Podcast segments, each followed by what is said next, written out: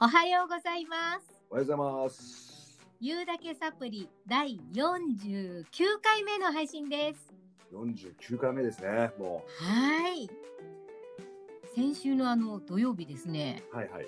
突然の大きな揺れで、ねねえ時計とか家電とかもう初期棚からもね、もういろんなものがガチャガチャ落ちてきて、たくさん割れて壊れてしまいました。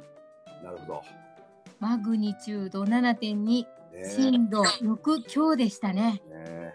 ねえもうその後もずっとあの1日に何回かの余震は続いてましてあ、本当ですか。そうなんですなかなか落ち着かない数日を過ごしておりますけどなるもほど。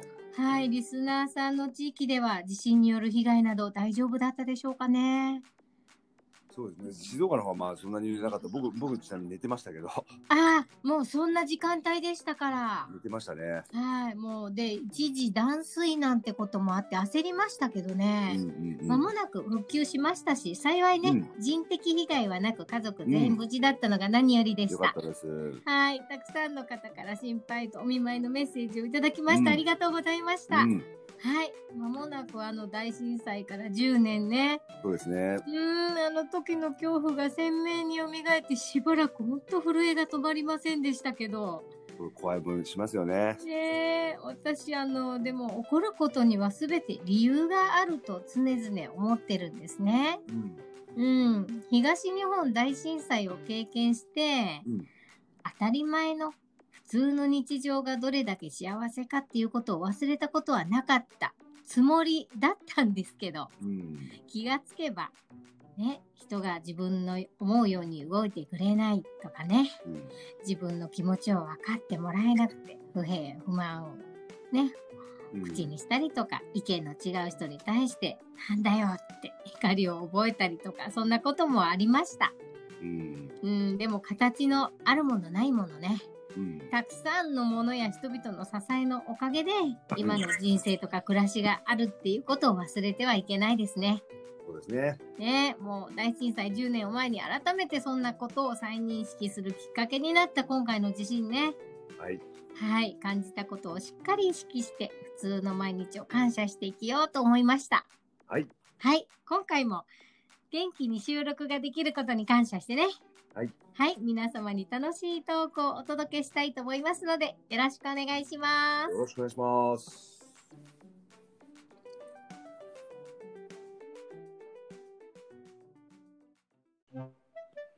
言うだけサブリ。聞いてね。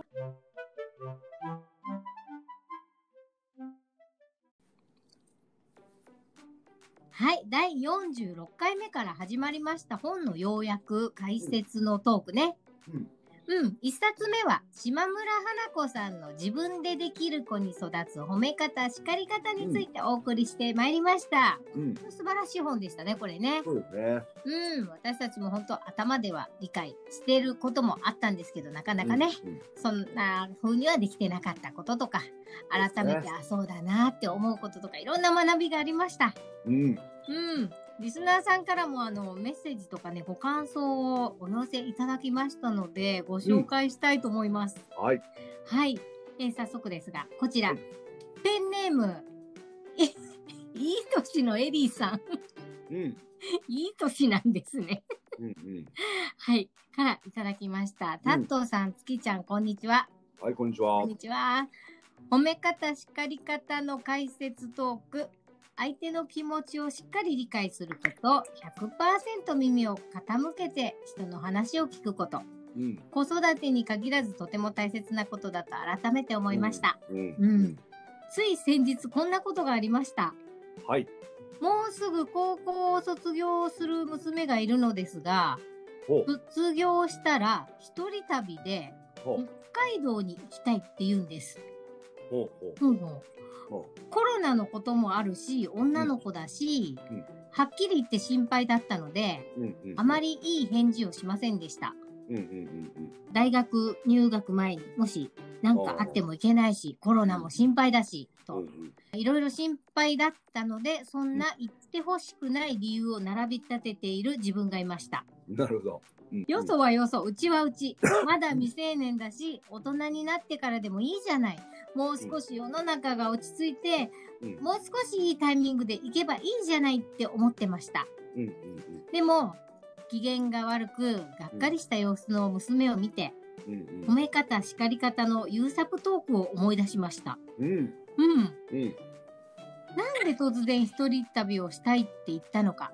うんうん娘の気持ちを聞いてあげないで、自分の思いを話していたことに気づいて、なるほど自分の意見は一旦置いといて、改めて娘の気持ちを聞きました。うんうんすると娘はうん、友達が一人旅をするって聞いて羨ましくて、うんうん自分もしてみたいと思った、と話してくれました。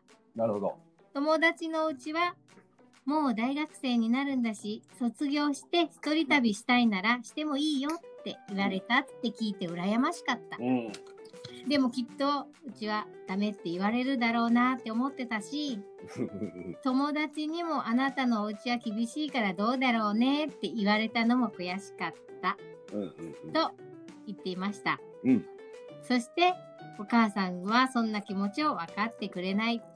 そういう思ったのも悔しかったって言われました。うんうん娘はお友達が羨ましかったんですね。とても反省しました。娘の気持ちを分かってあげないまま自分の意見を言って悔しい気持ちにさせてたということに気づきました。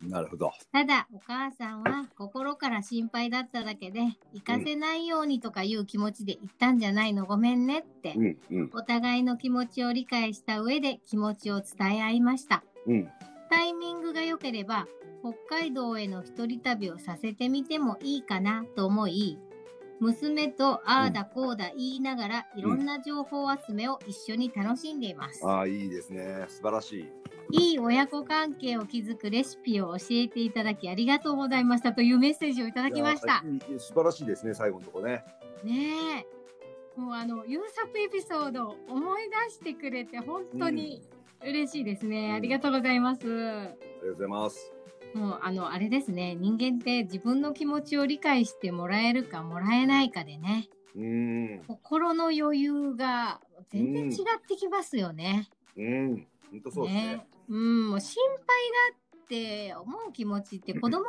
いくつになろうとうん親である以上いつまでも思ってるんだと思うんですよね。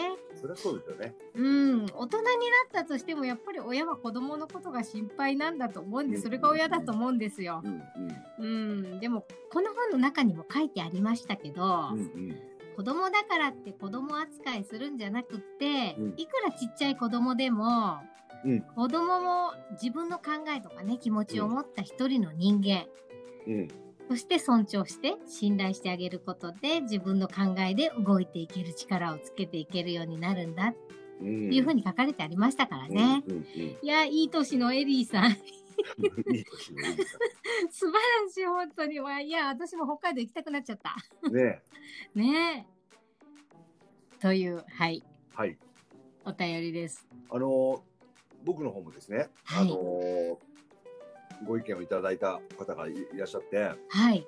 あのーその方は介護のメンバーで働いてるらしいですね。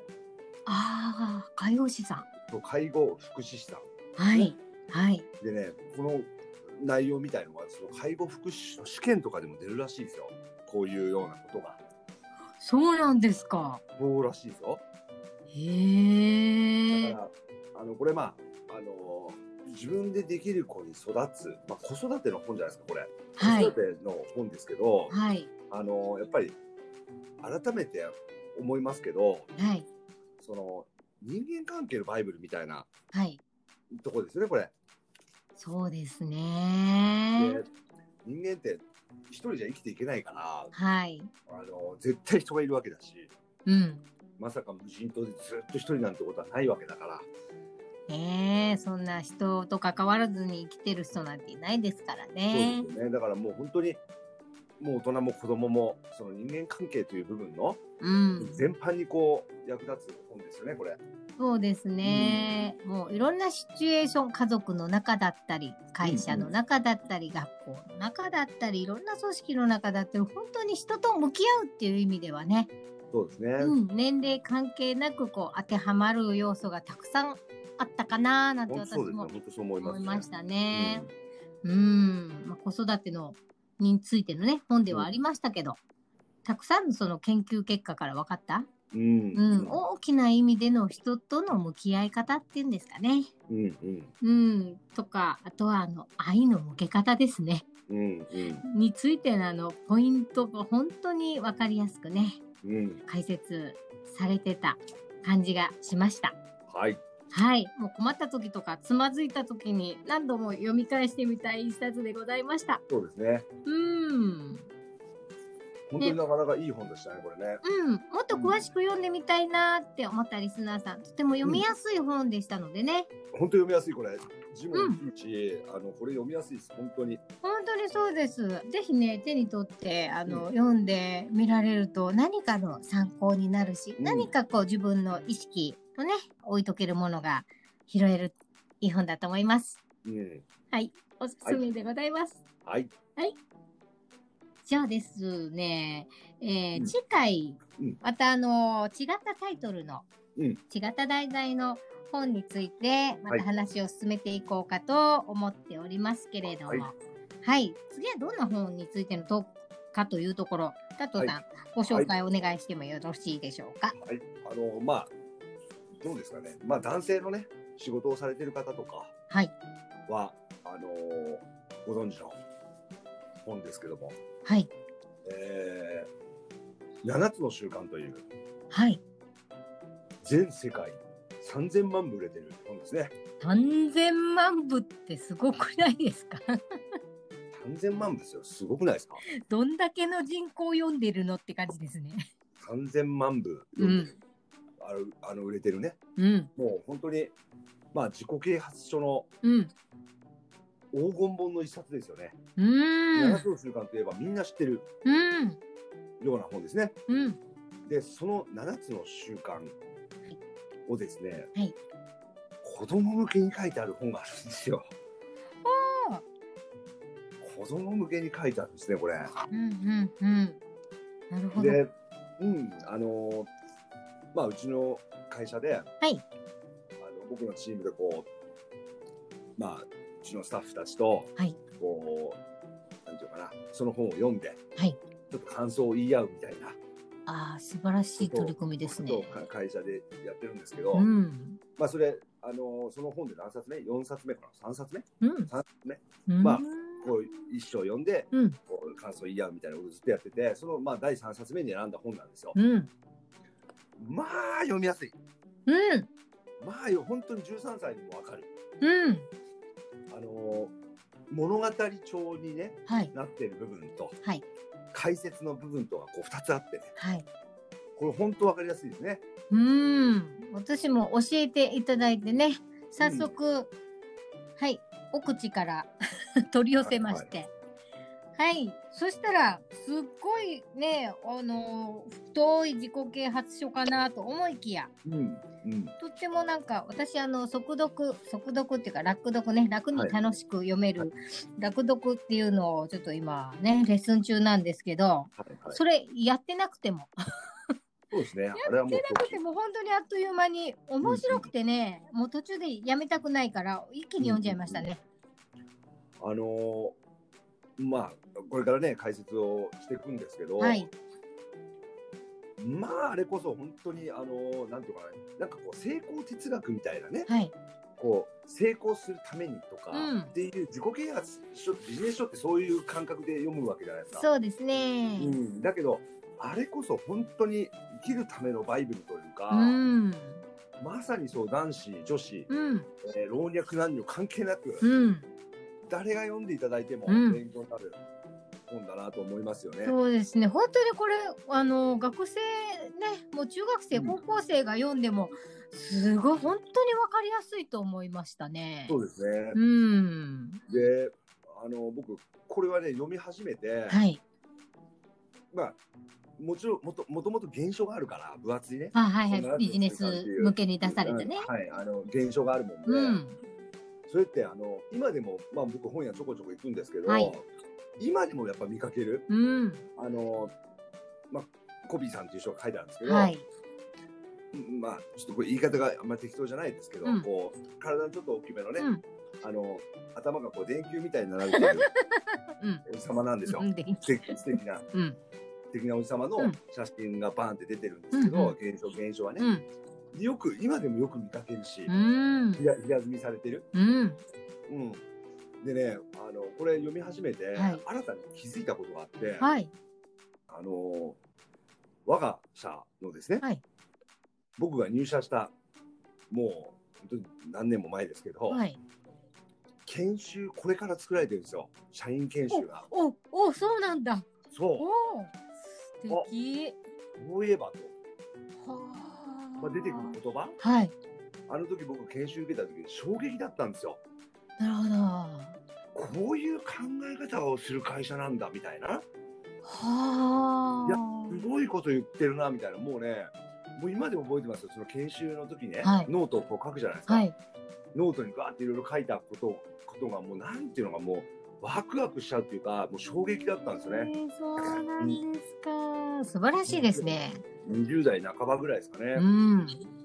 でその時にあのからずっと知ってる言葉その時に知った言葉うん。がもろ書いてあって、うん。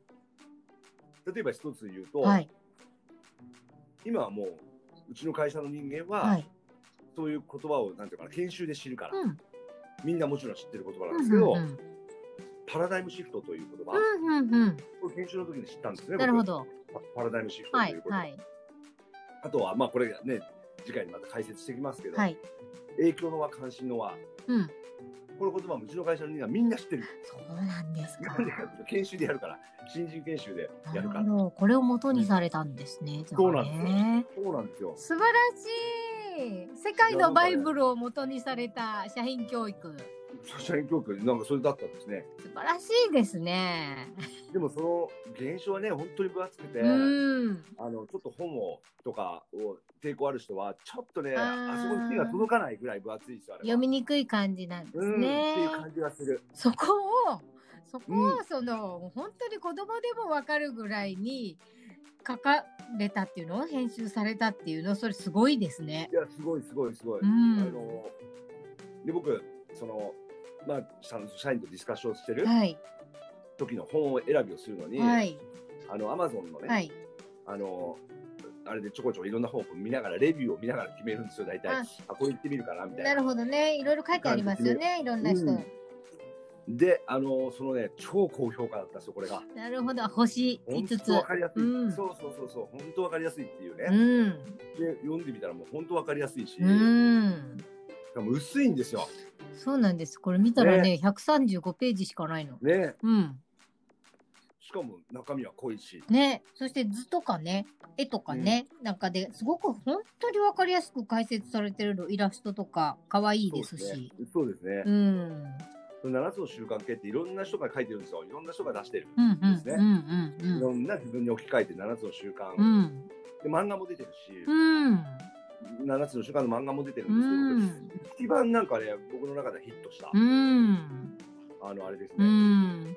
なんかこう成功本みたいなのって、うん人の成功体験が書かれてて、じゃあうんうんうんでもこれはこの人だからできるんだよなってそういうのを読んじゃうとね、うんうんあでもうん私は無理だしみたいな感じで、なんだろうなそういう風な感じの本も多いんだけど、これはなんかちょっとまた違った感じでね、そうですね。うんそうです。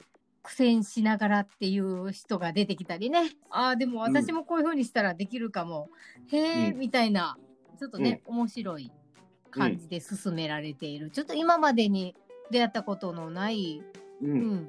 成功本体験そうです本ねみたいな感じでしたね。はいはいははい、はい、面白い本をまたまた見つけてきてくださいましたよ。い。そうですね。あのこれあの来週がちょっと楽しみですね。楽しみですね。はい。うん。いやもうそんな感じでどんどんどんどんね、面白い題材をこちらの方でね見つけて進めてまいりますので、はいはい、ぜひまた次回も楽しみにお聞きいただけたらと思います。はいはい、そんな感じで言うだけたっぷり第49回目次回は50回目になりますね。そうですね。はーい。あなたのお友達にもぜひ広めてください。 はい。そして番組へのコメント、ご質問ね、ご感想、大歓迎でございます。はい、はいお願いいたします。番組専用メールアドレスは、ポッドキャストの番組案内のところに記載してございますので、うんはい、そちらの方からどうぞお気軽にお寄せくださいね。はいはい、それでは笑いと気づきのサプリ番組、言うだけサプリ。最後までお付き合いいただきありがとうございました。ありがとうございました。お相手は私、月ちゃんと、ラットでした。また次回、お楽しみにお楽しみに。